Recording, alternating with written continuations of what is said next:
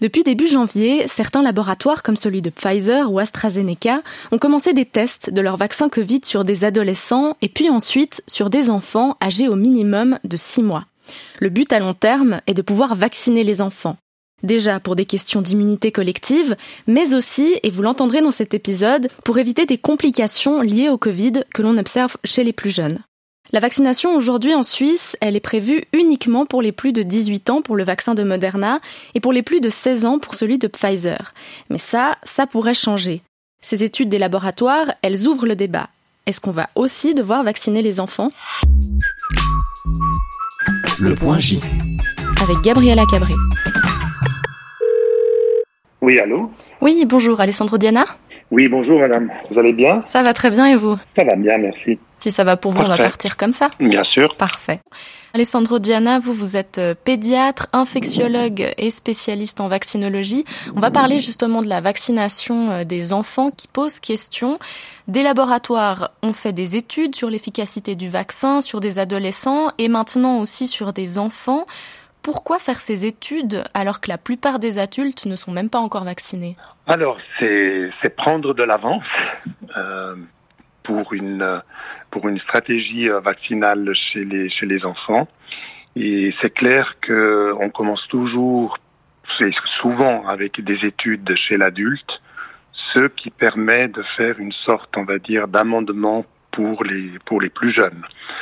Euh, donc on a maintenant déjà des études, un communiqué de presse de Pfizer qui, qui nous a informé de l'efficacité et de la sécurité des va- du vaccin Pfizer chez les enfants à partir de 12 ans. Et donc sans surprise, maintenant on est en train de, de faire des études chez les enfants à partir de 6 mois. Qu'est-ce qui est compliqué quand on fait des études comme ça sur les enfants? J'imagine qu'à 11 ans, on n'est pas encore totalement euh, développé, entre guillemets, que quand on est un adulte. Les données chez l'adulte de- d'efficacité et de sécurité, ça ouvre, on va dire, la porte à faire des études chez les enfants. En général, on n'est pas, on va pas s'attendre, on va dire, à des effets secondaires majeurs qui, qui n'auraient pas été tec- détectés chez l'adulte. Mais chez l'enfant, souvent, on doit aussi étudier, on va dire, les différents dosages, euh, que ce soit par exemple pour les médicaments et aussi pour les vaccins les enfants n'ont pas forcément besoin du, du, de la même dose de vaccin ou de médicaments euh, que chez la, l'adulte. C'est pour ça que on a quand même besoin de faire des études euh, chez la, chez cette population-là. On a publié ce week-end sur notre compte Instagram RTS Info euh, une publication sur la potentielle vaccination des enfants. Il y a eu énormément de réactions de parents justement Mhm. qui s'inquiètent et ils s'inquiètent surtout pour les effets à long terme. On connaît les effets à court terme du vaccin mais pas forcément ceux à long terme. Je vous propose qu'on écoute certains de ces commentaires lus par mes collègues. Jamais, même pas en rêve, personne pique mon gosse.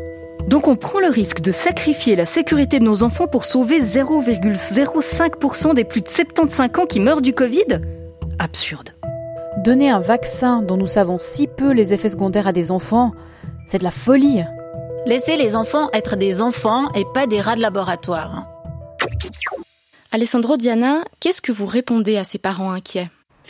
Alors, je crois qu'il faut d'abord légitimer la- l'hésitation ou les préoccupations euh, ou interrogations. Euh, ces, interrogations-là sont légitimes. N'oublions pas que euh, ces vaccins ont été développés au moins d'une année, il y a des nouvelles technologies et il est tout à fait légitime de se poser des questions et de peser, on va dire, le pour et le contre. D'ailleurs, on a vu pendant cette crise si j'ose dire, un, gradient différent des interrogations ou des hésitations sur les vaccins. On a même assisté à un certain vaccino-enthousiasme chez les, chez les seniors et les personnes à risque. Ces personnes à risque ont compris que le risque de aller à l'hôpital ou de décéder d'un Covid était bien plus supérieur qu'un risque hypothétique disons, euh, d'un effet secondaire non, euh, non vérifié d'un vaccin. Et donc, je crois que c'est juste, il faut légitimer cette, cette hésitation des parents qui probablement vont devenir beaucoup plus confiants avec le temps. En effet, on voit que euh, avec les semaines et les mois qui s'écoulent depuis le début de la vaccination, on ne fait que accumuler des données. À ce jour, on a, effectué plus que de 500 millions de vaccinations dans le monde, avec la pharmacovigilance qui euh, décèle, on va dire, tout effet secondaire potentiel. Et on est vraiment rassuré de voir que finalement, alors il y a des effets secondaires avec cette vaccination, bien sûr, mais qui sont des effets secondaires de bas grade. Euh, de la fièvre dans les 48 heures, des maux de tête, des, maux dans le muscle, dans les muscles, dans les articulations. En termes, disons, d'effets de, secondaires euh, beaucoup plus graves ou non désirables, on est assez rassuré de voir qu'on ne voit pas euh, cette lumière rouge s'allumer. Ce qui revient aussi dans les arguments contre la vaccination des enfants et des adolescents, c'est que ce ne sont pas eux qui remplissent les hôpitaux et les unités de soins intensifs. Pourquoi alors les vacciner alors que le Covid ne représente pas un grand risque pour eux au final? On sait que même si la mortalité est extrêmement rare chez les enfants, on peut vraiment parler de, quelque chose d'extrêmement rare, on sait que jusqu'à un enfant sur mille peut souffrir d'un syndrome inflammatoire qui euh, définit en fait une inflammation de tous les organes, euh, euh, que ce soit le foie, que ce soit le cœur, les poumons, pouvant conduire un enfant sur mille à une hospitalisation. Donc là, on a déjà un chiffre concret euh, du fardeau, on va dire, du syndrome inflammatoire chez l'enfant. Ensuite, on est en train de définir un peu le, fardeau du long Covid, qui est un tout petit peu plus sournois parce que ce n'est pas des hospitalisations, ce n'est pas un décès, mais c'est toute cette cohorte, on va dire, de symptômes à bas bruit euh, qui sont en train d'émerger dans la littérature, notamment chez les enfants avec des difficultés d'adaptation scolaire. Et on a plein d'exemples hein, d'enfants de, qui étaient des bons élèves et qui ne peuvent plus se concentrer à l'école, qui ont vraiment des problèmes de concentration. Et c'est aussi dans cette optique-là que la vaccination, en tout cas chez les adolescents dans un premier temps, et peut-être chez les enfants, pourra être envisagé à un niveau toujours individuel pour justement éviter euh, ces, euh, ces complications-là. Justement, ces complications, on commence à en voir de plus en plus. Il y a quelques semaines, dans un sujet du 1930, on entendait Emmanuel, 12 ans. Après une hospitalisation il y a trois mois à cause du Covid, il peine encore à retrouver la forme et même à suivre l'école normalement. Euh, mes efforts physiques, j'arrive plus à les, à les faire. La concentration, je l'ai perdue. Avant, je pouvais, sans écouter vraiment, je captais les informations. Là, je suis obligé d'être complètement dans le cours, sinon j'arrive pas. Au-delà de la question de, du, fardeau des enfants, il y a aussi une question d'immunité collective. Est-ce qu'il faudra passer par la vaccination des enfants pour l'atteindre?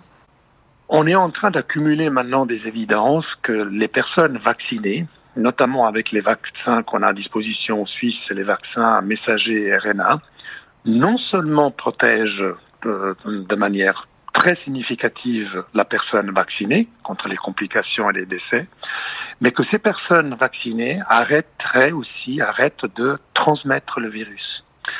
Et ici, c'est clair que en termes de collectivité, euh, en termes de groupe, il y a un avantage épidémiologique, c'est-à-dire bah, plus de personnes sont immunisées contre ce virus, que ce soit par la maladie naturelle ou par la vaccination, et on va arrêter la progression du, on va arrêter la progression du, virus.